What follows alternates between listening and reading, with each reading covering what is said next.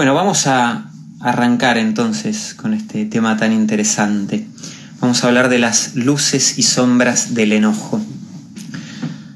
Pensaba en este tema y, me venía a la memoria, ¿no? Cómo eh, por ahí hoy, después de la, formación como psicólogo y distintas experiencias, hay una visión distinta del enojo, pero, pero cuando me conecto con, con mi adolescencia, con mi juventud, con mi infancia, tomo conciencia de que yo crecí con una imagen que no es la que tengo ahora, ¿no? Yo crecí, creyendo que el enojo era, era malo, era nocivo, era algo para desterrar. En general de todas las emociones tenía esa imagen, ¿no? Como que las emociones eran malas, eh, eh, en el mejor de los casos hay que tolerarlas un poco, pero siempre con un poco de desconfianza, de escepticismo y de duda. Y particularmente con el tema del, enojo. No estaba bueno enojarse. Si uno levantaba el tono de voz a un adulto, eh, era un gesto de desafío, de no respeto de la, autoridad. Eh, entonces, un montón de cosas que de alguna forma me hacían pensar que cuando yo estaba enojado había algo que estaba mal en mí y que había algo que tenía que, cambiar. Bueno, hoy queremos replantear un poquitito eh, algunas de esas cosas que nos, a muchos creo, nos han llegado desde nuestra, nuestra cultura, la cultura en la que vivimos. Particularmente me gustaría compartir eh, como cuatro ideas centrales en torno a esto de, de, las luces y sombras del enojo, ¿no? Como para entender que sí, el enojo puede ser una fuerza eh, destructiva, dañina, que me haga mal a mí, que le haga mal a mis vínculos, pero también es, una fuerza luminosa, llena de, vida, de energía. ¿no? El tema es cómo yo puedo integrar todo esto que, sucede dentro mío. Y la, primera idea es eh, la de entender que el enojo en sí no es el problema. ¿sí? O sea, no hay un problema con el enojo, no está mal sentir enojo. El, problema muchas veces surge del modo en el cual yo me vinculo con él y a partir de eso lo que se genera. Y la imagen que me viene siempre es la, del agua. El agua a mí no se me ocurre pensar que, es algo dañino. Bueno, ahora está lloviendo bastante acá por, por Bellavista, no sé por dónde están ustedes. Eh, cuando pienso en, un río, a mí me gusta mucho ir al, al, sur, en un río de montaña que corre este, eh, fuerte, cristalino, ¿no? Eh, fresco, no se me ocurre pensar en una fuerza dañina, aunque sé que es una fuerza muy potente, que, tiene un componente como destructivo, ¿no? El, agua va y se lleva lo, que encuentra en el camino. Entiendo que eso es parte como de un ciclo de, de, la naturaleza, ¿no? No que el agua es dañina.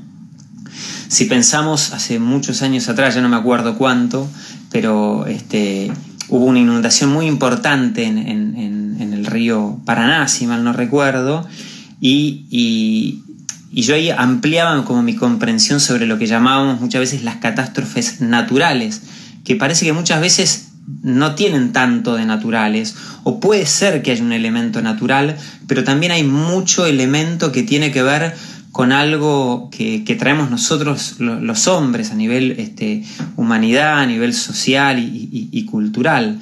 ¿no? Que, es cierto que el río se, se, inunda, pero indudablemente, por ejemplo, si se tapan humedales, ¿no? si se angostan ciertas este, costas, si, si, hay un cambio en el clima que hace que, que llueva más, si se talan árboles, que hacen que, haya menos raíces y que por ende el agua corra más rápido hacia el río en otra parte más distante, en, cuando nace el río, eso hace que después en otra parte el río se desborde, ¿no? Y que incluso si, si, si por cuestiones sociales cerca de esas márgenes hay muchas personas más marginales que, siendo, que terminan siendo los que generalmente padecen la inundación, también ahí hay muchísimas cuestiones sociales y que si hay un Estado que de repente no draga ciertos canales, como a veces pasaba acá cerca de, del barrio este, donde, donde vivo, y, entonces al no dragar eh, y al construir mucho pavimento y por ende ir más agua al canal, ese canal se desborda, también entendemos que hay cuestiones políticas, sociales, hay sociedades que ante las inundaciones reaccionan más y acompañan, o por el contrario, bueno, como que se arregle al, al que le tocó, ¿no? Entonces, frente a algo que es, entre comillas, natural, nos damos cuenta que no es solo natural, sino que hay un montón de otros factores que hacen que suceda lo que suceda de la forma en que sucede. Tomando esa imagen, yo digo, bueno, muchas veces pasa esto con el enojo. Por ahí no es la fuerza del impulso del enojo, sino es el modo en que yo me relaciono con él. Si lo, si lo habilito, no lo habilito, si le doy cauce, no lo doy cauce, si lo contengo, no lo contengo, ¿no? Em, otra imagen, yo podría pensar, ¿no? Si yo en una represa contengo, contengo y nunca abro un caudal y la represa se termina rompiendo y en esa explosión el agua arrasa con todo lo que hay abajo, el problema tiene que ver con el agua que arrasó o el problema tuvo que ver con que no, no se abrieron las compuertas como se tenía que haber. Se construyó una represa muy rígida y con poca capacidad de descarga y por eso terminó dándose ese, ese incidente. ¿Mm? Acá poder como hacer una distinción que para muchos es súper conocida desde lo teórico, pero bueno, vieron cómo somos, que muchas veces sabemos cosas y después vamos haciendo lo, que podemos en nuestra vida. La distinción de, de qué es el enojo. El enojo es, es un, eh, un movimiento emocional y por ende como fisiológico, corporal. Eh, eso es el enojo. El enojo no es lo que yo hago. Yo con ese enojo puedo actuarlo de determinada manera. Eh, o no, ¿sí? Pero, pero eso es como la, la, conducta que surge del enojo. Y esto lo digo porque muchas veces mm, escucho mucha gente, o a mí me pasa, ¿no? Viste que de repente decís, no, bueno, no, no me enojé. A ver, ¿qué significa que no me enojé? ¿Que no le grité? ¿Que no levanté la voz? ¿Que no pegué un portazo? ¿O que no me movilizó internamente? Me doy cuenta que muchas veces por ahí yo no, no reaccioné eh, hacia afuera con enojo, por ahí el otro no se dio cuenta, pero que internamente me quedó como ese ronroneo, ¿sí? que a nivel fisiológico tiene que ver con, con el acelere del corazón, la mayor circulación, oxigenación, la, tensión en ciertos músculos. Entonces, aunque yo no haya expresado nada hacia afuera, puede ser que hacia adentro yo siga enojado. Y muchas veces nosotros nos acostumbramos a, eh, hay como una imagen de, esto del control de las emociones, que es una dimensión de lo que tenemos que aprender con las emociones, pero es solo una dimensión y, es, por ahí la más taquillera la que más este, se, se, se, difunde lo que tengo que hacer con las emociones, pero no deja de ser solo una dimensión. Entonces, si yo controlo el enojo, parecería que ya está solucionado el tema del enojo. Y en realidad no, yo por ahí lo estoy controlando, no se ve hacia afuera, pero internamente puede ser que yo siga muy activado, porque de nuevo el enojo es una respuesta emocional de un sistema este, corporal que tiene que ver con un, cerebro eh, más este, emocional eh, que, que reacciona. Esto me permite muchas veces también como comprender que me pueden estar pasando cosas aunque yo no las exprese, aunque yo no las manifieste y lo, mismo al, otro. Cuando hablamos del enojo, hablamos también como de, espectros. Supongo que todos los que están acá hay algún, alguna vivencia que tienen con respecto al enojo. Primero porque es una emoción universal. Aunque yo no reaccione y exprese mi enojo, no significa que no me enojo. Cuando esta emoción no encuentra el causa adecuado, evidentemente que ahí nos vamos como, como a los polos. Los polos más extremos son el, de la violencia, ¿no? Y acá una segunda distinción. El enojo no es violencia. La agresividad no es violencia. El enojo, la agresividad tiene que ver con una fuerza instintiva que me lleva hacia adelante, que me permite protegerme, que me permite defenderme que cuando no encuentra el canal adecuado, ahí sí se transforma en violencia o en el otro extremo, en sometimiento. ¿sí? No soy capaz de, de aparecer, de levantar la voz, de decir que no, de poner límites, de cortar con una situación que me está haciendo mal. En el medio de esos dos extremos, el extremo, eh, en esos extremos, de nuevo, de, la violencia extrema y, del sometimiento, muchas veces lo que falta es como la conciencia, no hay registro de lo que me está pasando, no hay registro del, otro. En el medio, eh, creo yo, por lo menos ahí me ubico yo, quien va intentando integrar adecuadamente esta fuerza que muchas veces se desborda hacia el polo de la violencia, en no solamente la violencia es, es la física, sino hay, hay, ese es otro tema dentro de este tema, ¿no? Los, los, los, los mil rostros de la violencia que a veces este, tenemos, ¿no? no solo física, sino psicológica, eh, verbal, simbólica, cuando yo oprimo al, otro. Em, y en el medio, como decía, vamos intentando ver cómo, cómo integrar, y cada uno lo va haciendo de acuerdo a su personalidad y a su historia, con distintas formas de ser. Algunos estamos más en el polo de, del enojo, que nos enojamos mucho, ¿no? Yo me enojo todo el tiempo. Hay otra gente que dice, no, yo no me enojo nunca. Cuando no te enojas nunca, no es que no te enojas nunca, de nuevo es que no reaccionás con enojo, pero el enojo lo tenemos todo. Si yo no me enojo, en realidad es que no estoy registrando el, enojo. Em, pero evidentemente a veces yo noto que estoy todo el tiempo enojado, todo el tiempo irritable, todo el tiempo todo me molesta, ¿no? O por el contrario, a veces me llama la atención, che, a mí nada me molesta, yo siempre ando con una sonrisa, siempre está todo bien, ¿no? A veces eso puede ser muy funcional, pero a veces me, me llama la atención, a veces descubro que contengo demasiado y que termino explotando, o que me cargo demasiado rápido. Em, acá comparten, el ojo lo reprimo y genera rencor y se sostiene internamente ese sentimiento feo que queda en el cuerpo, totalmente, y que después me vuelve cada vez más irritable el otro día alguien compartía, eh, yo me enojo y, me largo a llorar, ¿no? Como si el enojo de, repente me desbordase. Después vamos a charlar un poquitito cómo podemos entender desde el cuerpo y la bioenergética más este, como energéticamente cómo es el flujo del, del, enojo, ¿no? Pero a veces es como que el enojo se queda enquistado o a veces me desborda o a veces el enojo se vuelve contra mí, ¿no? Y yo no me enojo, ¿no te enojas? estás enojado con vos mismo, ¿no? O, o, el, enojo que se, que se refleja como pasividad, ¿no? El, el, em-, me entró un llamado este, de mi mamá. no me voy a enojar con mi mamá ahora. Ya me enojé otra vez.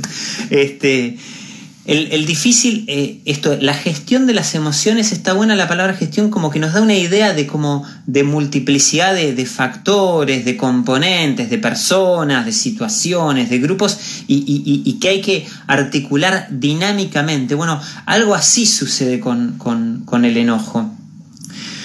Pero me parece importante como recalcar que no es el enojo el problema, sino que es la gestión de, lo que interviene el, el, enojo. El modo que yo me relaciono conmigo mismo cuando estoy enojado es más importante que el enojo en sí. Y acá algunas preguntas ¿no? que, que nos podemos hacer como para entender esto, cómo es la relación con mi enojo, cómo fluye el enojo en mí, fluye, no fluye, qué lugar le doy. Hay gente que, que le da demasiado lugar y a veces hay que decir, che, pará, yo entiendo que estés enojado, pero no me vomites tu enojo a mí, no me, no me tires todo tu enojo a mí. Este es un tema, es un tema tuyo, ¿no? Eh, y, a veces lo, vomitamos o a veces lo contenemos, no le doy lugar, no me puedo enojar nunca, nunca puedo estar de mal humor, nunca puedo estar eh, un poco quejoso, nunca puedo estar un poco, un poco irritable. ¿Cómo me veo a mí mismo cuando estoy enojado? ¿Qué digo de mí? Me habilito, no me habilito, me comprendo, no me comprendo, me enojo conmigo mismo por estar enojado o no. El otro día también una persona me decía, yo me enojo con el otro y, y, me, y me termino enojando conmigo mismo. A veces nos cuesta sostener el enojo hacia afuera, ¿no? Y tenemos como un ideal de que yo debería ser esa persona amable y que nunca se enoja. Las personas posiblemente que nosotros nos vienen culturalmente o religiosamente como personas modelos de no enojo, cuando las empezamos a conocer un poquitito más, su historia nos damos cuenta que hay mucha fuerza del enojo ahí. tal vez bien canalizada, ¿eh? pero no es que no se enojaban, no es que no había agresividad. Gandhi era muy riguroso consigo mismo y con la gente que tenía al lado. La Madre Teresa, tremendo. Hay un video de la Madre Teresa que dice, eh, eh, que le dice a las hermanas, nosotros vamos a trabajar con los enfermos que están en la calle muriéndose. La que no se banca esto puede agarrar su valija e irse. ¡Uf! Mamita. Sí, o sea, no es paz y amor, pero un paz y amor muy, muy particular, ¿no? Este, eh, Mandela, ¿no? También tenía una una capacidad de sostener su, su posición en, un diálogo comprensivo y pacífico con, quienes podrían ser sus enemigos o quienes no, lo toleraban, ¿no? Pero, pero realmente como mucha fuerza. Entonces, ¿cómo soy yo en ese diálogo conmigo mismo y con mi enojo?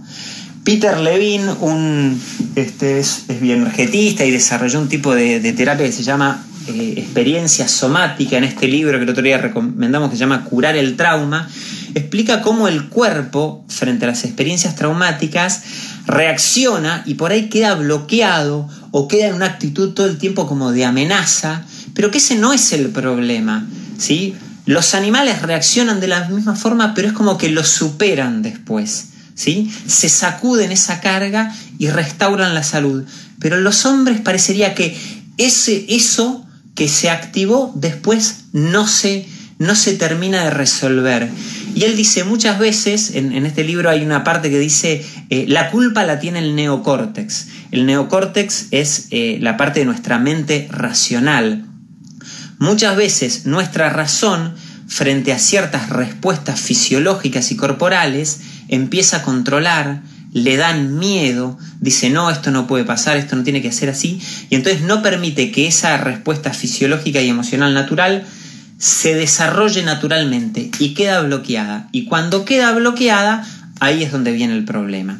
Llevado al enojo sería posiblemente, si yo hoy tengo problemas con el enojo, es porque en algún momento el enojo que surgió y que empezó a tomar un cauce, por algún motivo se cortó. Como por ejemplo, no, no, no, no te enojes, no, no me hables así, no, no reacciones, no, bueno, basta de quejarte, ¿no? Y entonces, tac, empecé a contener y a bloquear eso. Acá comparte, yo el enojo, eh, el enojo era totalmente desbordante, creí que nunca me iba a curar de eso, con mucha terapia, yoga, meditación, lo voy pudiendo moderar. Totalmente, hay un montón de cosas que nos ayudan a vivir el enojo de una forma distinta, lo vamos a charlar como en la última idea. Yo diría a mí, la, palabra moderar eh, eh, está buena porque a veces está como exacerbado, pero, pero me gusta pensarlo no desde el control o desde el siempre estar como conteniendo, sino desde el poder comprender. Entonces, primera idea, el enojo no es el problema. Si hay un problema con el enojo, el problema está en la relación mía con mi enojo, en cómo yo me vinculo con él. Y pensando en eso, les propongo como un ejercicio simple, el que quiere puede compartir eh, en algún comentario. Intenten un ejercicio triple, vamos a pensarlo. Recuerden ustedes de adolescentes, de niños, cómo reaccionaban con ustedes cuando estaban enojados, cuando se quejaban.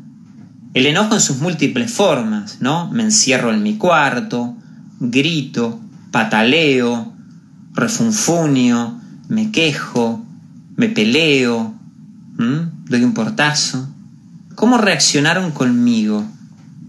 ¿Qué me dijeron? ¿Qué no me dijeron? ¿Cómo me miraron? Una segunda pregunta que me podría hacer es, hoy yo, ¿qué me digo a mí mismo cuando estoy enojado? ¿Cómo me trato yo? ¿Cómo trato yo a mi parte enojada? ¿Qué le digo? ¿Qué lugar le doy en ese diálogo interno que, que surge a veces menos más menos espontáneamente, ¿no? O más menos conscientemente. ¿Qué me digo a mí mismo cuando estoy enojado? ¿Qué quiero hacer con mi enojo? ¿No? Bueno, ¿y ahora qué hago con el enojo? bien, ¿estoy escuchando el enojo o lo que quiero es como, es como cambiarlo? ¿No? Como cuando recibo a alguien y, bueno, sí, dale, dale, dale, este, ¿qué necesitas? ¿Pero qué necesitas para irte? ¿No? ¿Cómo me relaciono yo con ese enojo? ¿Qué digo? Una tercera pregunta, una tercera dimensión podría ser como, ¿cómo reacciono yo cuando hay alguien enojado? Cuando se enoja un hijo mío, cuando me trata mal, cuando me pega, cuando me grita, cuando un hijo pega a un hermano, cuando un compañero se enoja con otro compañero en una reunión, ¿no? O mi jefe empieza a mostrar. ¿Qué me pasa a mí con ese enojo?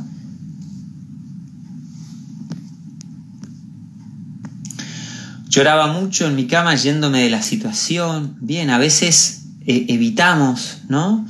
El enojo nos desborda. Yo digo cosas, ¿eh? no, no, no es que te lo estoy hablando acá, sino como cosas que, que, pueden pasar, pero a veces es, claro, no puedo sostener tanta carga o la culpa que me hacen sentir por, estoy, por estar enojado, necesito eh, evadir. Hay gente que confronta, hay gente que evita, ¿no? Tendencia o gente, en realidad son dinámicas que todos tenemos un poco más una a otra. Eh, me decían gatillo tiquiri, tiquiri guau. Ah, no, gallito. Como, claro, el gallito. Etiquetas que se van poniendo, ¿no? Que se nos van poniendo algunas que validan el enojo, como, ah, qué valiente, qué fuerte, ¿no? ¿no? Eh, pero que a veces no nos ayudan a regular, o, por el contrario, que nos ridiculizan el enojo, que nos hacen sentir mal con nosotros, tenés la mecha corta. Me digo que estar así me está haciendo mal, lo quiero transformar, pero no sé cómo. Puede ser que nos esté haciendo mal, ¿no? Eso no, no, lo vamos a negar. Hay situaciones donde yo permanezco en un estado de enojo que no, que no, me, no, no me hace bien, pero, pero muchas veces lo primero es como, como querer cambiarlo, ¿no? Cuando a mí alguien me está escuchando, ¿sí? Y piensa en lo que si tuvieron estas situaciones y me empieza a dar consejos, a mí me molesta. Yo lo primero que quiero es que me escuche. Y yo soy muchas veces de los que enseguida dan consejo, ¿no? Y descubro que el otro a veces como no lo escuche, me empiezo a enojar. Y claro, por ahí el otro no está queriendo el consejo, lo que está queriendo es que yo reciba en primer lugar lo que está lo que está pasando ahí. Respirar y salgo a caminar, buenísimo. Un modo de tomar conciencia del cuerpo y de que necesito tomar más aire, necesito a veces tomar distancia. ¿sí? A veces no, sé tomar distancia y quedo ahí como pegado. Em, con mis hijos me provoca angustia porque me lo tomo personal y sé que es propio de los adolescentes. Está buenísimo. Muchas veces eh, nosotros frente a las situaciones de eh, enojo, obviamente atribuimos significados y hay significados que nos enojan más y que nos complejizan más la relación con el enojo o por el contrario que nos alivianan. Si yo pienso me lo está haciendo a mí, me enojo más. Si yo pienso es algo que le pasa a él, no es que no me molesta, pero, pero tomo otra distancia. Acá vamos al segundo punto, ¿no? que es eh, nosotros aprendimos a relacionarnos con nuestro enojo de acuerdo a cómo se relacionaron con nosotros cuando estábamos enojados. ¿sí? La forma en que yo aprendí a relacionarme con mi enojo tiene que ver con la forma en que se relacionaron conmigo enojado. Lo que se llama en psicología el factor intersubjetivo o el paradigma intersubjetivo, el paradigma relacional.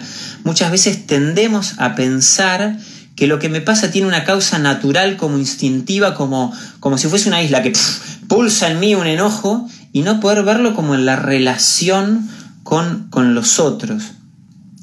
Winnicott, un, un, psicoanalista, pediatra, con una mirada intersubjetiva, o sea, relacional. Desde la intersubjetividad siempre pensamos sistémicamente, relacionalmente, y siempre pensamos que lo que sucede en mi mente el diálogo que yo tengo en mi mente, la relación que yo tengo con ese aspecto mío en mi mente, tiene que ver y se originó en un diálogo con una afuera, con mi mamá, con mi papá, con mi ambiente, con mis figuras significativas. Ese diálogo se interiorizó y lo empiezo a ejercer después sobre mí. Lo que primero fue relacional, intersubjetivo en una relación, después es intra, intrapsíquico. ¿sí? Winnicott dice, eh, la conducta agresiva de los niños, que llama la atención, ¿sí? nunca es una cuestión de mera emergencia de instintos agresivos primitivos. Nunca es cuestión de eso. ¿Cuándo pensamos eso? Cuando viene el papá y dice, no, mi hijo es muy violento, es muy agresivo, o cuando el docente dice, este chico, eh, no, es, es, muy impulsivo, es muy inquieto, ¿no? Se pelea mucho y, y, no puedo como, como enlazar con, a ver, ¿qué hay detrás de esa conducta? ¿Sí? ¿Qué, qué, qué más está pasando? Cuando pienso que darle una medicación es la respuesta a calmarlo, sabiendo que muchas veces la medicación puede ayudar, ¿no? Pero muchas veces la, respuesta está en si le aumento o no le aumento la medicación, si va más o menos a terapia y no en decir, a ver, ¿qué pasa en el sistema? ¿Qué pasa en la relación? ¿No? Hoy yo como adulto, a ver, ¿de dónde surgió esto? ¿No? ¿Cómo lo aprendí? Winnicott dice, antes de examinar la fantasía, es decir, antes de examinar lo que le pasa internamente a este chico, buscaremos la agresión primaria que aparece en las relaciones externas. O sea, primero, si el niño es agresivo es porque en algún momento recibió agresión. No significa que toda la agresión venga de afuera. Hay, hay, una interrelación, hay una química. No significa que el niño no venga con nada. Todas las, todos los niños son distintos y todos vienen con una carga agresiva que a veces, no sé, un, niño a veces muerde el pezón de la madre. ¿no? Como voy a ese ejemplo para, para ir a, lo más primario. Hay como una agresión que a veces puede ser destructiva, pero usualmente eso está al servicio de la gratificación y de la vida. Eh, dicen eh, Winnicott, por ejemplo, que el, que el, bebé muerde el pezón de la madre, no tanto cuando está frustrado, si bien eso puede pasar, como cuando está como muy excitado, ¿sí? Y ahí empieza a haber algo que tiene que ver con la regulación emocional. El otro día en una clase del curso Conectar con las motivaciones, Marichu y tú lo explicas muy bien, cómo la madre va, la madre, la figura significativa, va ayudando a, regular eso, a modular ese, ese impulso. Si obviamente la mamá le dice, no, malo, ahí ¡tac! hay algo que se corta, que se traba. Distinto es que diga, no, no, no, así no. Y no, y si me lo seguís haciendo, me retiro y te calmo y, te acompaño a que puedas estar más regulado para, para volver. Entonces, frente a esto, como la, la segunda idea es como entender que yo aprendí a relacionarme con mi enojo de un modo que tiene que ver con el modo que se relacionaron conmigo. Y que si yo voy entendiendo ese modo, que no tiene nada que ver con culpar a mis papás o, nada de eso, porque ellos hicieron lo que pueden, aunque puedo estar muy enojado, también eso es parte, ¿sí? Sino con comprender que esto que me pasa tiene una historia, tiene un sentido, ¿sí? No es que me pasa porque sí, no es que me pasa porque. No es que estoy enojado así porque soy un loco, o porque soy el malo de la familia, o porque soy un trastornado, sino porque evidentemente hay una fuerza en mí y hubo un modo de relacionarse con esa fuerza que hicieron una química que no fue tan buena y que no me permitió relacionarme de forma saludable con eso. Bien, tercera idea. Si yo puedo relacionarme con mi enojo de una forma menos restrictiva, menos controladora, menos crítica, menos juzgadora, menos moralista, y puedo eh, empezar a relacionarme de una forma más amorosa, más comprensiva, más paciente, entonces puedo empezar a dialogar con mi enojo. Y si yo puedo empezar a dialogar con mi enojo, y acá viene la tercera idea, comprendo que el enojo tiene un mensaje para darme. El, mensaje, el enojo, como todas las emociones, son un movimiento instintivo, emocional, primitivo, valioso, que tiene una información rica para mi vida, no es algo a eliminar, no es algo a controlar, no es algo a censurar, es algo en primer lugar a reconocer, escuchar y poder dialogar. Y yo no puedo dialogar con alguien si no hay un cierto ambiente, como me enseñó mi amigo querido Esteban, que ahí se acaba de sumar, este, que está, este, me, recomendó y les recomiendo un, libro de Sue Johnson que habla de, de, la relación de pareja, ¿no? Donde tantas veces se da estos niveles de agresión, donde no puedo dialogar con el otro si hay excesiva agresividad. No significa que siempre tiene todo que ser paz, paz. No, yo hay mucha pareja que le digo hay que dar buenas batallas, hay que aprender a pelear. Pero una cosa es la agresividad destructiva, que se transforma en violencia, y otra cosa es cuando yo puedo sostener la carga del enojo, pero en un ambiente de seguridad, ¿sí? de receptividad, donde es como si nos dijésemos, podemos estar enojados, pero vos sabés que yo te quiero, ¿sí? Yo estoy muy enojado, pero vos sabés que, que no te quiero hacer mal, que quiero entender lo que está pasando. Si no hay una plataforma de seguridad, si no hay una plataforma de receptividad, yo no, no, no, me puedo abrir al diálogo, porque lo que siento es que al otro no le interesa, que lo único que quiere es atacarme. Y eso mismo pasa con, en las, con mis, distintas, mis distintas partes. Acá dice Cucho, el libro es Abrázame fuerte de Sue Johnson, para los que les interese. Eso mismo que pasa en las parejas, tiene que pasar intrapsíquicamente, dentro de mis partes. Yo tengo que, por así decirlo, como la parte que dice, no te podés enojar, sos un, sos un descontrolado, sos un loco, eh, sos un inmaduro, esa parte tiene que decir, bueno, bueno, pará, pará. Bueno, mira, no sé bien qué te pasa. No, por ahí no, no me gusta verte así, pero, pero, pero acepto que estás enojado. ¿Sí? Acepto que esto te está pasando.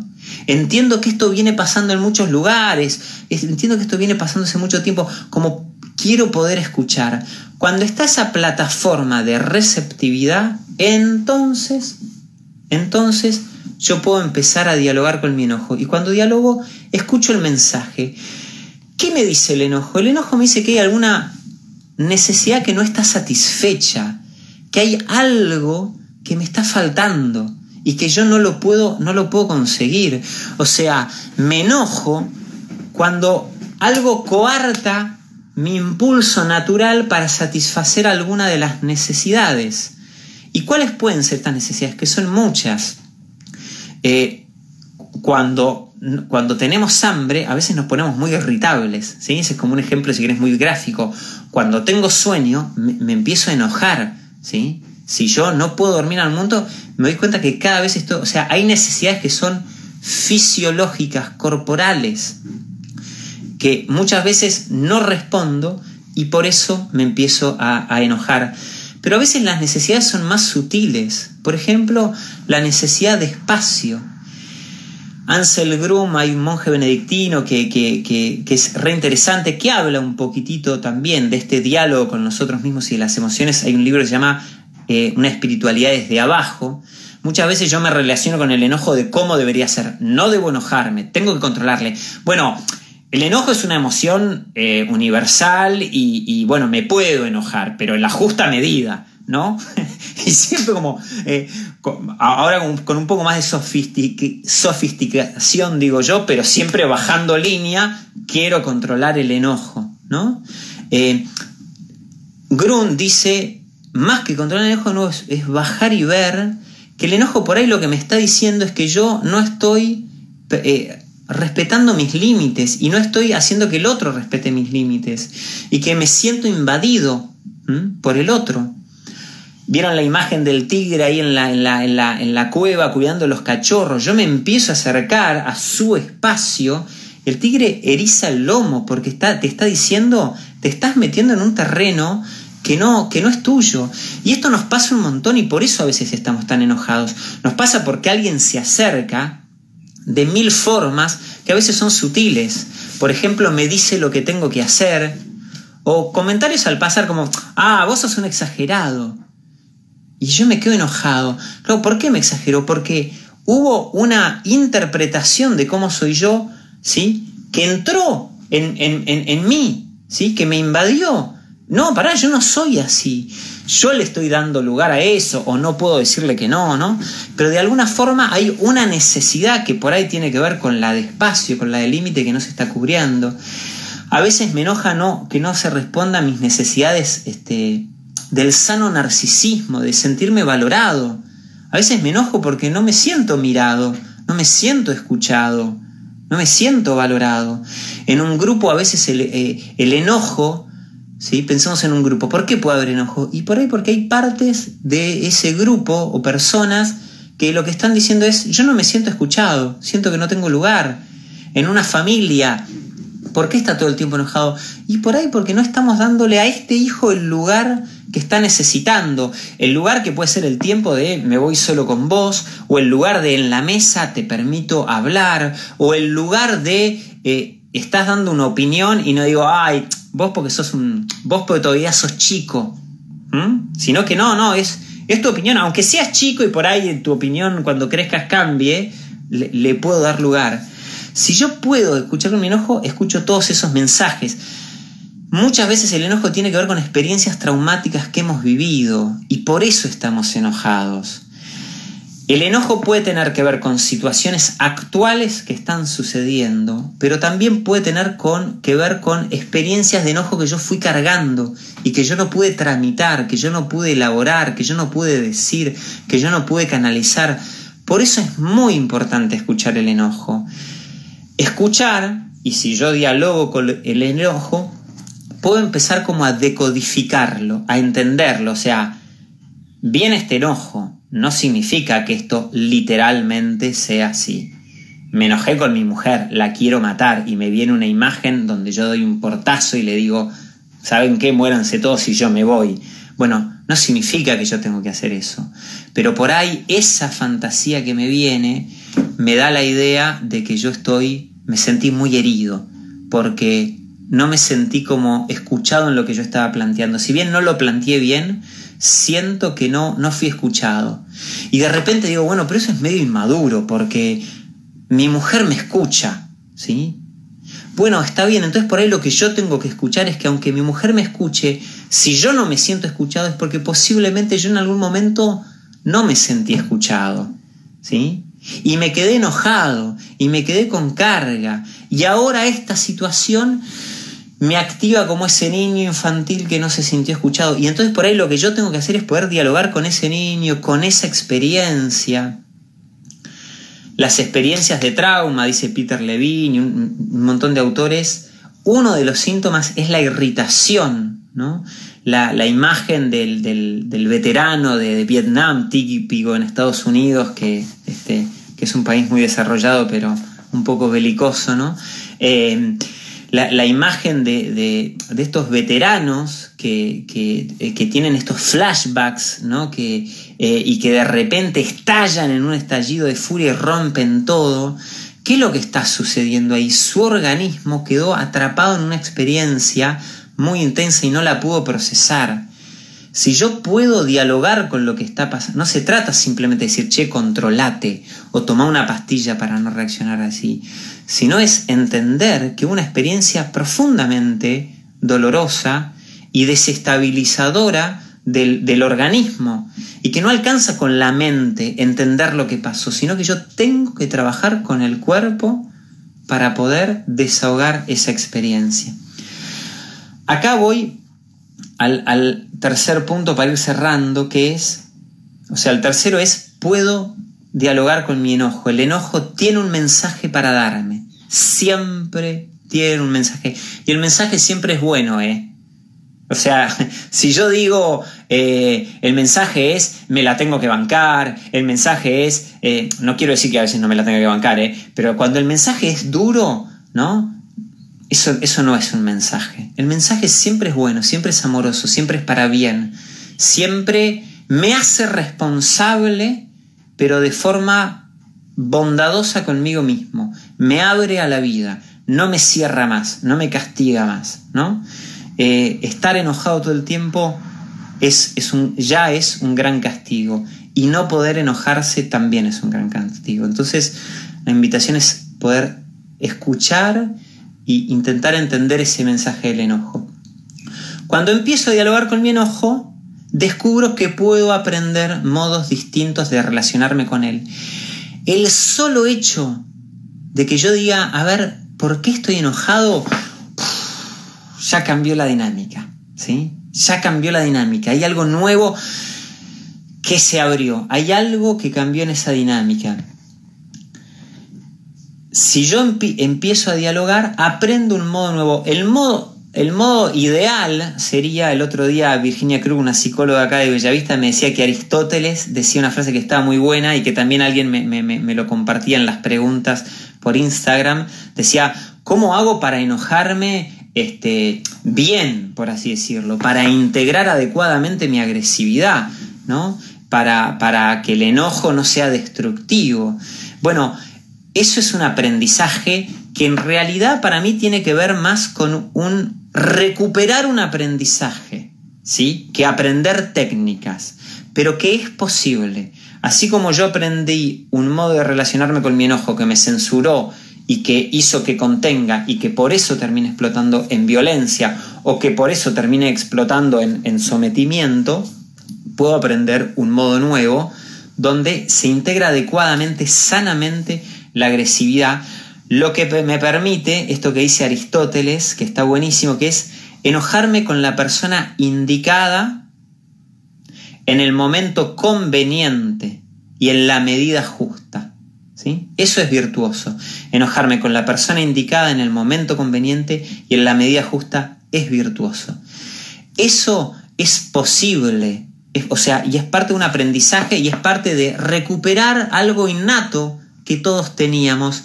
El animal no se enoja. El animal no es agresivo, porque si nosotros tenemos, los chicos a veces preguntan, papá, eh, ¿este animal es bueno o es malo? ¿La víbora es buena o es mala? La víbora es buena. ¿sí? La víbora pica para defenderse y la víbora no es que te, vos vas caminando y se acerca y te va buscando y te pica en la cola por atrás. No. ¿Sí? La víbora te pica si vos la pisás, si vos te acercás en su campo. ¿sí? El animal no se enoja desmedidamente. ¿Cuándo? Ah, sí, pero hay algunos perros que sí. Y las, experiencias que se sabe de, regulación de eso eh, dicen que tiene que ver con animales que están en cautiverio. ¿Sí? Cuando hay un animal en cautiverio, y puede ser que haya algo de la regulación, pero de nuevo, ahí ya no tiene que ver tanto con lo instintivo, sino muchas veces con... Es verdad que hay animales con distintos temperamentos, pero cuando algo se queda demasiado trabado, tiene que ver con algo más instintivo. Bueno, yo puedo aprender modos distintos.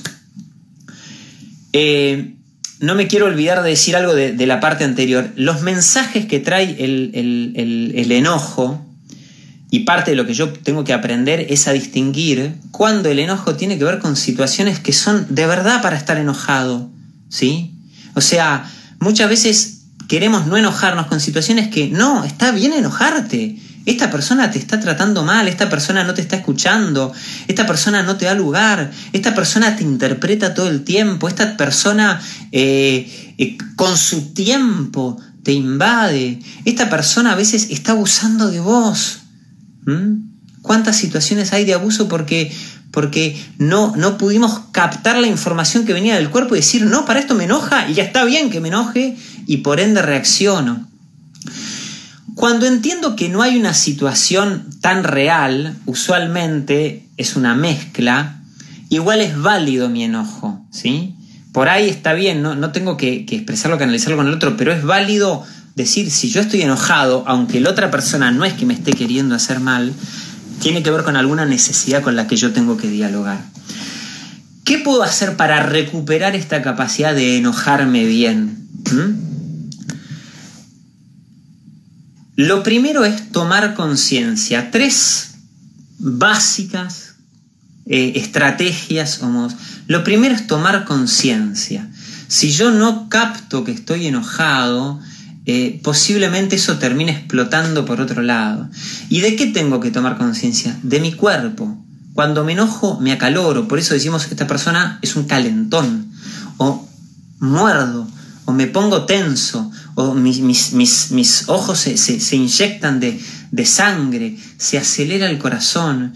Si yo empiezo a percibir mi cuerpo, empiezo de nuevo a dialogar conmigo mismo. ¿Sí?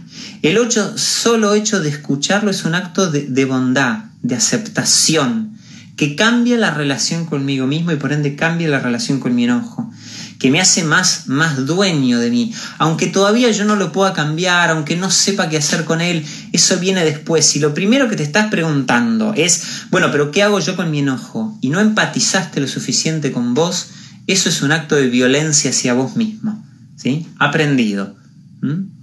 Porque si yo estoy enojado y estoy desregulado y lo primero que estoy pensando es en qué tengo que hacer, no estoy siendo empático conmigo mismo. Y lo primero es como poder captarme profundamente en esto. Y parte de eso tiene que ver con, por eso como compartían recién, el yoga, la meditación. Hay un montón de, de técnicas, de abordajes, de propuestas que nos ayudan a empezar a sintonizar más fino, no tan mentalmente, con eso que me pasa. Lo segundo, y, no es porque tenga que llevar ese orden en realidad, yo diría que el, orden es, van a ver que es inverso. lo segundo es ponerlo en palabras. Ponerlo en palabras, en primer lugar, para mí mismo. Por ahí yo no lo puedo decir hacia el otro. Por ahí, si yo le digo a mi jefe, estoy enojado, mi jefe me dice, andate a la mía. Y, no, no o, si le digo a mi mamá, mi mamá, no sé, está es una persona muy enferma o muy nociva, y si yo le digo, mamá, estoy enojada por lo que me dijiste, me dice, ay, eso es por tu culpa, porque vos sos una desconsiderada y peor, ¿sí? Lo primero es poner en palabras, como decir, registro y, claro, sí estoy enojado, le doy lugar, ¿sí? A esto que me pasa, a esto que siento. No, pero esto es una pavada, ¿cómo voy a estar enojada con esto? Che, mi, mi, mi chiquito de dos años me dijo, no salí, quiero ir con mamá. Y a mí me enojó, bueno, no puedo ser tan inmaduro. Sí, soy tan inmaduro, qué lástima. o no, es lo que soy, ¿sí? Puedo, puedo percibir y habilitarme. Esto me enojó. Esto tendrá que ver con algo mío, pero, pero le doy lugar a eso. Y cuando yo puedo poner en palabras hacia afuera, eso también me ayuda. A veces es con la persona decirle, che, mira, me molestó, no me gustó, poner en palabras. Y tercero, y es lo que para mí tanto aporta la, bioenergética, para quien no conoce la bioenergética, es un modo de abordaje psicocorporal, es un tipo de terapia donde trabajas con el cuerpo y con la palabra, integrando cuerpo y mente. La tercera estrategia es canalizar el enojo. Tenemos que encontrar lugares y canalizar el enojo es, el enojo de nuevo, es carga corporal, ¿sí? O sea, es energía que está fluyendo, ¿bien? Entonces, ¿Qué hago con esa energía? Tengo que canalizarla, tengo que sacarla por algún lado, tengo que darle lugar a la expresión. Y eso muchas veces tiene que ver con lo anterior, poner en palabras, o sea, le digo a mamá, mamá, cada vez que te empiezo a contar de esto, me empezás a, hablar de, mi hermana o de, de tu, mi sobrina o de tu sobrina, eh, te estoy hablando de mí, ¿sí? Entonces, por favor, o, eh, papá, cada vez que te pido este, algo, eh, no, estás y yo necesito que estés a mi lado y eso me enoja. Entonces como, como canalizo hacia quien tengo que, canalizar eso que, que, necesito. Si yo no puedo enojarme bien con nadie, no estoy integrando bien el enojo y el enojo va a crecer. O sea, yo tengo que poder pelearme bien con mi papá, con mi mamá, con mis hermanos y con mi pareja este, y después, bueno, con mis hijos cuando, cuando crezcan. Si yo no, no puedo pelearme bien, me refiero a canalizar bien el enojo, pero sostener conversaciones difíciles, temas difíciles, ciertos niveles de como de tensión, ¿no? Entonces, tengo que poder canalizarlo por ahí. Y por otro lado, también necesito canalizar, hay veces que no da estoy muy enojado con mi hijo, pero es chiquito, no, no, no, no lo puedo canalizar por ahí.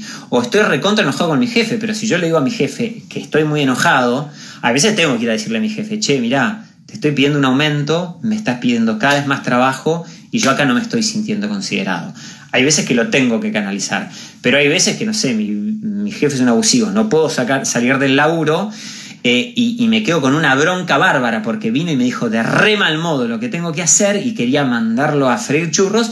Y bueno, tengo que salir del laburo y decir, qué hijo de puta, la puta madre, y poder insultar y poder putear y poder... Ah, en bioenergética hacemos esto, expresar con sonido, expresar con palabras. ¿Qué es lo que hacen los niños? Los niños nos enseñan. ¿Qué hace un niño cuando está enojado? Refunfuña, grita, insulta, pega. Y es verdad que a veces no es de la mejor forma, pero a veces está bien.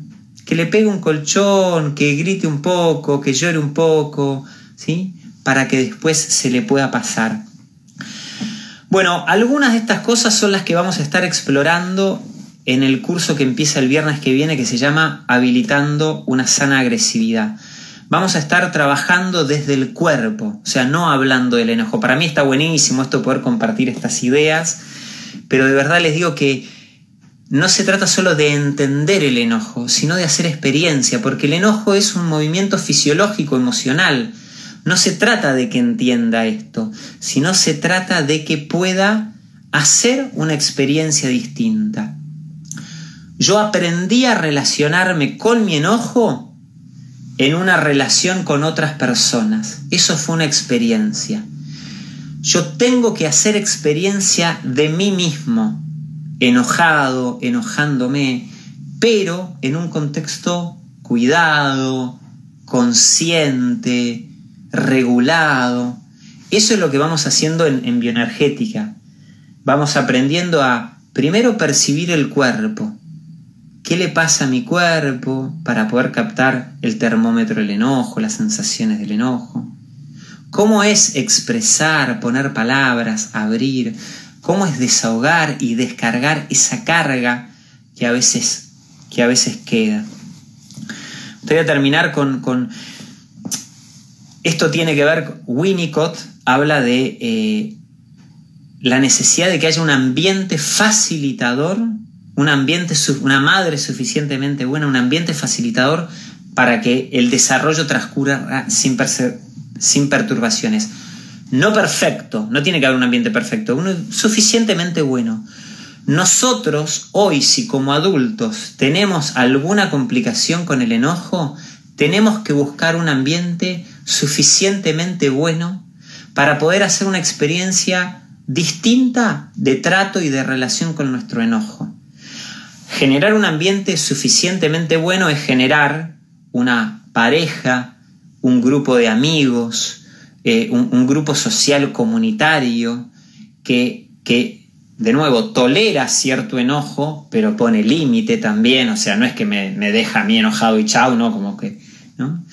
Y un ambiente interno. Yo internamente tengo que ir haciéndole un, lugar a poder dialogar más amigablemente.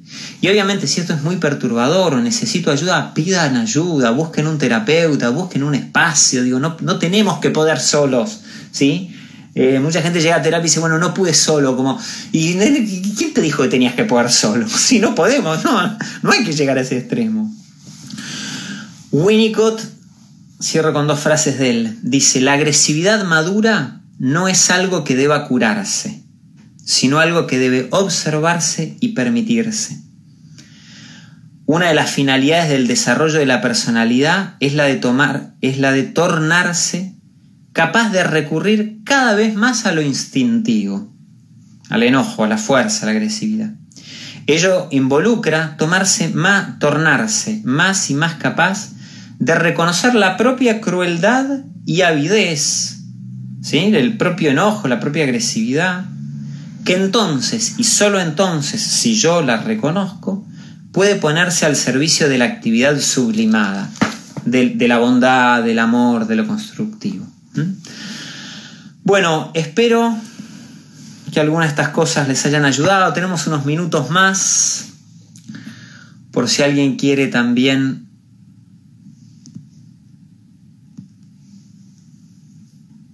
compartir algo.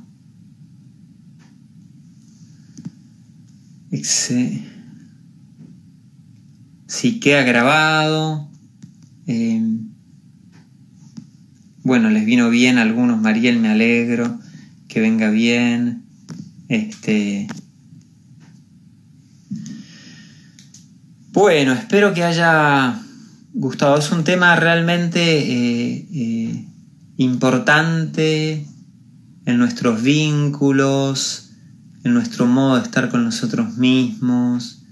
Y, se puede hacer mucho. O sea, podemos enojarnos bien.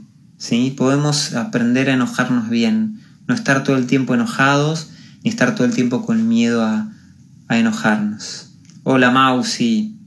Bueno, gracias, gracias Negra, gracias Doctora Sol. Bueno, puede ser que esto esté por terminar por Instagram. Cualquier otra consulta pueden escribir por, por ahí. Y, y los invito a entrar en www.sensedesarrollohumano.com.